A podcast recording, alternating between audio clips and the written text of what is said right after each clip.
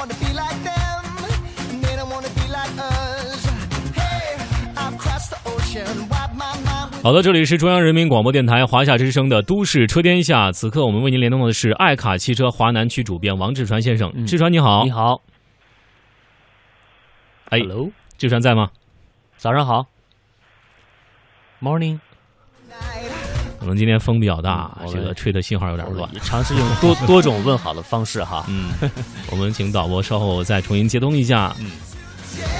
呃，因为最近的事情也是比较多，我们看到这个前段时间的召回门啊，就是关于气囊的这个召回又再次发酵了。这一批最近召回的是德系车型比较多，啊，包括欧洲的车型也是发现了这样一个问题。可见啊，日本的这个高田气囊公司在全球当中的这个垄断地位是非常强悍的，嗯发生这种呃这个非常低端的这种质量问题，也是让我们呃非常的惊诧。当然，我们也希望相关的企业能够涉及到这个高田气囊呢，都可以警觉起来啊，嗯检查检查自己的车到底出现什么问题，及时的发布召回的信息，让那些危险控制在我们的手掌之间。好，好，我们再次连通一下爱卡汽车华南区主编嗯王志传，志传你好，这个通了。你好喂，，Hello，好，听到吗？啊，这个可以，哎，啊可以可以了，啊，声音有点小嗯，，可能是信号的问题哈。嗯喂，还是有点小声音。可以可以。嗯，哎，好的，我们再请导播再尝试再连通一下志传先生。我们先来说一个话题，最近说这个汽车也开始救市了，不仅股市救市啊，汽车救市。嗯近日，国家发改委、工信部、财政部联合发布了节能产品惠民工程。啊，这个环保汽车1.6升及以下乘用车的披露目录的第二批公告，嗯比如说北汽、长安福特、长安铃木、长安汽车、比亚迪、东风吉利、一汽大众、上海大众、神龙等十九家企业，一共是一百一十款新车入围。消费者购买入围车型将会享受每辆三千元补助，赶快订购吧！面对这个持续下滑的车市啊，大家都会出面救市啊，实际结果还有待市场的销量检验。嗯。我们再尝试哈连接一下呃我们爱卡汽车华南区的呃编辑啊嗯王志传，来看看最近的车市的动态，我们哪些是值得关注的？志传你好，哎，主持人好，哎，这个听到吗？效果非常不错啊，可以啊。刚刚这个可能你那边下雨了吗？啊，对，我们在下暴雨。苏迪多啊，我说呢啊，不是风大是雨大。嗯哎，来说说啊最近志传在车坛当中关注到了哪些比较热点的事情？呃，上一周的话，比较热点的几件事情，一个是那个新款楼兰的话，它公布了最终的那个售价。对，那那个售价的话，呃，从它跟以前的那款老款楼兰的三十六万五千八的一个起售价比起来的话，呃，它的售价二十三万八千八到三十七万九千八，很多业内人士都觉得，呃，新款楼兰那个价格的话，是性价比很高。终于终于从良了，嗯一个白菜价。对但是的话，呃，我我想谈一下那个新款楼兰那个那个起售价的话，其实是是牺牲了它的配置，包括它的那个动力来来决定的。对。对，因为老款的那个楼兰的话，它那个呃价格它是原来是三点五升的 V 六的发动机，嗯，而这一次的那个入门的车型，它只是一个二点五升的自然吸气的一个四缸的发动机。对，嗯。呃，然后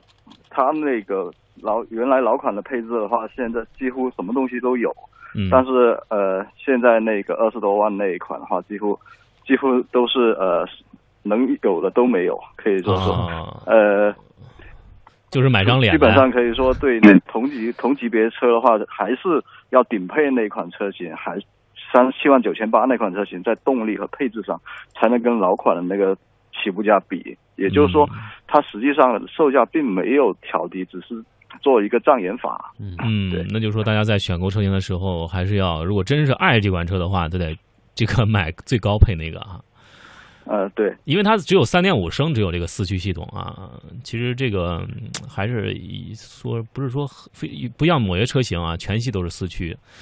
啊、特别是这种城市 SUV，它和别的车型比着来，比如说它跟那个汉兰达或者锐界。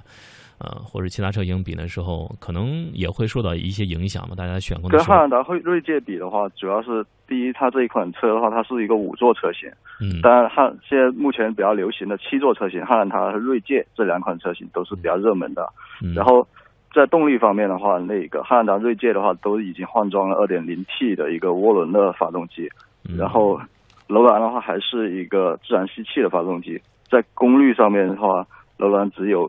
一百八十六的马力，然后嗯跟另外两款比的话，相差还是比较大的。那个在马力上面，嗯，好的，嗯，还有什么事儿您觉得最近比较？因为我们看之前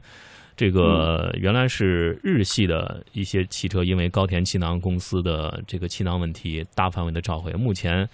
呃，甚至德系的也是加入到了这个召回行列当中，而且嗯，包括这个沃尔沃 XC 九零最近也召回了啊，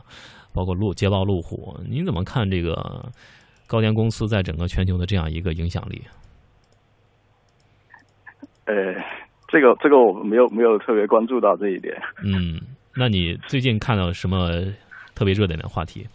特别热点话题，呃，就呃上周的话，那个有一个一一一些广告在那个朋友圈相当火，嗯。就是那个呃斯柯达的那个 Yeti 那一款那个新的广告，那个兄弟的广告，然后它这一款车的话，呃全新上市了，然后把原来那个大家说雷暴天的那个名字野地嗯。给、给去掉了，直接用了它原本的那个英文的名字，嗯。对。然后啊，这这一款车的话，它全系的那个价格调低了两万块钱，然后一点八 T 的那个顶配车型降幅是达到了三点二万，嗯。这样子的话，呃，它的那个起售价是十二万九千八，这一款车型的话，可以说完全是降低了一个档次去跟小型 SUV 去做一个竞争，因为它它的级别的话，原本是呃途观的兄弟这样一个级别，嗯就一个紧凑型的 SUV。嗯。然后它全系的话都会标配那一个全景天窗，这个在这个级别的这个价位上非常罕见的。嗯对，嗯，你觉得它的价格现在市场能够接受吗？毕竟它呃上市这一年多以来哈，啊、它呃的价市场销售和现在的新车呃改款相比，有什么样的一个预期呢？呃，这一款野地的话，之所以调低这么多价格，是因为它的市场销售状况其实并不太好，嗯然后呃，一个月的销量也只有一两千台左右，是跟它的那个兄弟途观比起来，差了差不多十倍左右的价、嗯那个售价，所以说那个可以说是非常惨淡。所以它现在主动降低了一个身价，然后把那个名字也去掉了，然后主打一个兄弟的概念，嗯，然后打算再走一个个性 SUV 的一个概念。我觉得这个调低售价之后，这款车还是非常超值的，因为它对性价毕竟比很高是一个对紧凑型的 SUV 在卖小型 SUV 的一个价格。嗯，呃，我们看到之前斯柯达像明锐这样的销量非常好，但是到了这个野地啊，它就是之前改了个名字嘛，呃，也会嗯这个不知道它这个，我就觉得它这个外工业设计啊，可能不大符合亚洲人的这个审美，嗯就是可能我呃，们在它是比较个性的一个一款设计，嗯喜欢它的人非常喜欢，但是不喜欢的人就觉得它非常丑。嗯对。但是我觉得，一般喜欢 Mini Cooper 的，就会会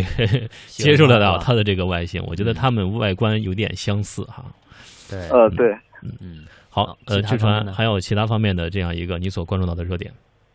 就上周的话，我们一直关注的那个陆风 X 七、嗯。那一款车终于公布售价了。对，然后呃，十二万九千八到十四万七千八。对，然后我我也去呃特别去去试驾了一下这一款车，嗯，感觉然后怎么样？呃这款这款车的话，嗯，那个在数字上看起来还不错，那个二点零 T 加八 AT，然后那个二点零 T 的发动机的话，一百九十马力的，嗯然后还感觉还蛮不错，但是它是一打开是是一个三菱的代工的一个发动机嗯，它是来自沈阳航天三菱的二点零 T 的发动机。嗯就国内很多呃很多 SUV 后来就会采购三菱的发动机，嗯，然后那个八 AT 的话，八 AT 的话是国内首款具有一个知识产权的那个自动变速箱。嗯，这款发变速箱的话，跟那个感觉跟二点零 T 的发动机匹配上面并不是特别匹配。然后，呃，发动机的话，动力它是偏向于一个中转速的，也就是说，呃，平时我们城市驾驶的时候，在呃，应该就是只只在两千转左右嗯一个转速。那这样子的话，它的那个发动机的功率要到两千五百转到三千转左右才会嗯，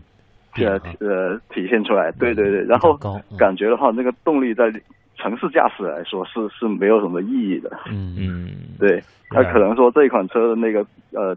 动力匹配可能还需要再改进一下。那你然后这款车的那个配置还是比较齐全的。对，嗯，而且您觉得这个底盘调教怎么样？呃，底盘调教方面的话，呃，跟一些国产的 SUV 呃差不多，因为基本上能达到一个平均的水平。嗯。嗯，但是这一款车是它的争议就是高度借鉴了那个极光的一个外形设计，这样子的话，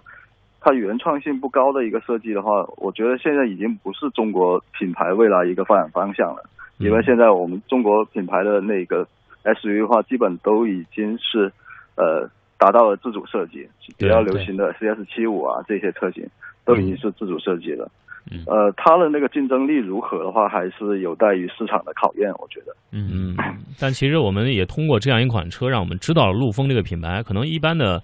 呃市民在购买车的时候，一般不会考虑这样的嗯品牌去作为一个选购。虽然说陆风在 SUV 当中，它也做了挺挺长时间了，是，嗯，但是它的竞争车型哈，我们目前来看，这个动力组合、这个尺寸大小啊、这样的嗯内饰的配置哈，都是挺多的啊。中国品牌来说，您觉得它这个竞争车型它的竞争力怎么样？在竞争车型里面的话，呃，它的那个标称的动力啊，包括那它的变速箱啊，都是档位最高的。因为呃，在国内的 SUV 里面，一般只是六档的一个手自一体的变速箱，它是八档。对。然后它在竞争力方面的话，我觉得的话，可能在驾驶质感方面还是有一些不足。然后嗯品牌力方面，因为呃，原本呃陆风做 SUV 是非常出色的一一个厂家，但是的话，这几年是通呃通过一些呃抄袭啊这样子的一个外观的话，可能有损于它的一个品牌的一个形象，在品牌力方面的话，可能会略显不足，跟国内的呃一些主流的厂商，比如说长城、嗯，哈佛，然后包括那个长安的一些 SUV，对，嗯。比起来，我可能觉得的话，这款车的销量的话，可能在呃三四线城市的销量会比较好，是但是在一二线城市可能并不受认同。嗯，好的，好，呃，除此之外，您还有哪些关注的焦点？呃，在上周的话，我参加了那个宝马创新日的一些呃一个活动，就是说，呃，我们可以通过一些创新日体验到了一些汽车，就摸了着了一些未来的一些科技。嗯对，然后在呃即将推出了一个新一代的七系的话，我们可以看到啊它首先推出了一个一键的控制的一个自动泊车。啊，这什么叫一键自自动泊车？我们知道现在很多车品牌的话会有一个自动泊车的一个功能，但是的话，我们还是需要手动去操作它的那个换挡，还有还有呃去踩那个刹车。嗯嗯，但是呃是通过提示的，但是的话，这个宝马七系的一键泊车的话，它只要摁一个键，然后完全就不需要去操作，然后它就自动、就那个灵敏度非常高，然后比较难的那个车位它都可以去呃停进去。对，嗯然后这个的话可能或会在七首先在七系上面推出，然后可能会在呃那个宝马其他车型上陆续会有。我觉得这个的话也是应应该是汽车呃未来一个科技的一个趋势。嗯，此外，您那个手势控制有没有尝试一下？呃，手势控制的话也也有有尝试，怎么样？然后还是灵敏度非常高，嗯，对，准确性呢？准确性也挺好的。嗯嗯。然后还有一个它的那个全车速的一个车道跟踪的一个系统。嗯。嗯我们知道目前最厉害的车道跟踪系统 ACC，对。呃话只能低速只能支持到六十公里，嗯。然后它它的那个全车速的话，全车速的 ACC 的话，它是零到两百二十公里都能嗯。自动跟车，这样的话已经能实实现一个自动驾驶。嗯，这是一个基本上你的手手只要放在方向盘上面，其实你手不放在方向盘上也可以，因为它有一个车道辅助的一个调整的一个系统。嗯嗯，你觉得这个在什么样的道路状况之下可以实现这个功能？呃，基本上在所有的全路况的情况下都可能实现，因为它是零到两百二十公里的一个区间 ACC，，嗯，就对对，嗯呃，全全车道跟踪的一个驾驶辅助系统。这样子的话，